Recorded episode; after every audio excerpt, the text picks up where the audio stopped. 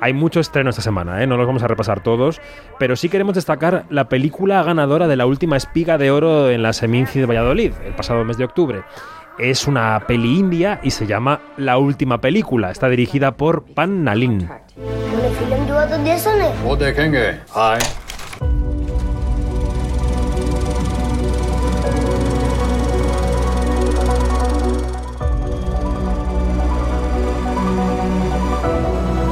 Historia de un niño que proyecta todos sus sueños y todas sus, ilu- sus ilusiones, digamos, en una sala de cine, una sala que como muchas otras en el mundo, también en la India, está viendo amenazada su supervivencia.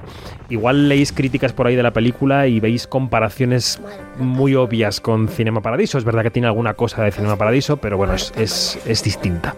La película es, en cierto modo, una crítica al abandono de esos cines de pantalla única que ya, por ejemplo, en Madrid apenas quedan, a los que acude el niño protagonista, que es un trasunto, una especie de, de avatar del propio Panalín. Vamos a escuchar su voz porque pudimos entrevistarlo en, en Seminci. ¿Te parece si me ayudas a traducir, Iñaki? Venga. Vamos. I myself have visited hundreds of cinema halls which are in complete ruin. You know, they are being used Yo to now mismo he visto cientos de cines que están en estado ruinoso y que incluso se utilizan para albergar vacas. Las vacas están ahí, con la pantalla aún colgada de la pared. El cine en el que you esta película se being utilizando para almacenar caña de azúcar, así que tuvimos que reconstruirlo. Son tiempos muy complicados para los cines de una sola sala en la. India. La película termina con un homenaje a los grandes cineastas de la historia, aparecen ahí sus nombres sobreimpresionados, casi como unos créditos finales.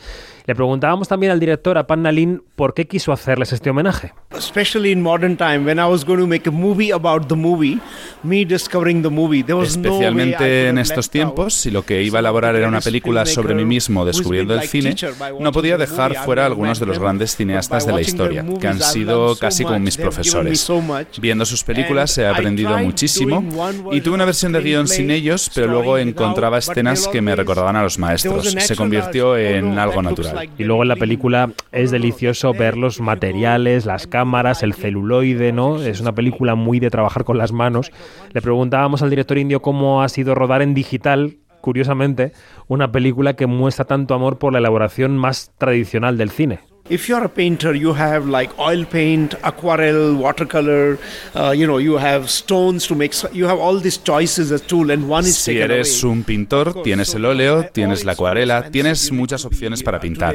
Y esto es como si te quitaran una. Además, es la más cara. Ahora tienes que ser Christopher Nolan para poder rodar con celuloide. Es para una élite.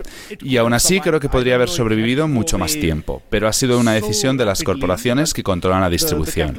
Trasladan la presión a los productores y ellos a los directores.